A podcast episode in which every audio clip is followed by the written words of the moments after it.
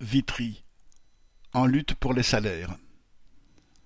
Près d'une cinquantaine de travailleurs de la Steph Logistique, société transports et entrepôts frigorifiques, à Vitry-sur-Seine, en région parisienne, se sont mis en grève lundi matin 13 novembre. Face à l'explosion du coût de la vie, particulièrement des produits de première nécessité, les travailleurs réclament une augmentation de salaire mensuel de cent euros. Alors qu'une revendication est posée depuis plusieurs semaines, la direction s'est contentée de proposer une prime de cent euros pour le mois de novembre et d'ouvrir les négociations salariales obligatoires NAO pour 2024. Personne n'a été dupe de cette manœuvre qui vise juste à gagner du temps en ne lâchant que des miettes.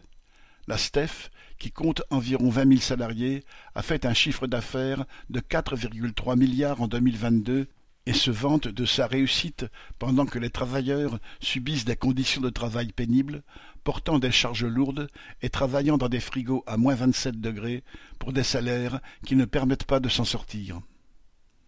Alors qu'une nouvelle rencontre avec la direction, mardi 14 novembre, n'a rien donné, les grévistes sont déterminés à poursuivre et renforcer leur lutte.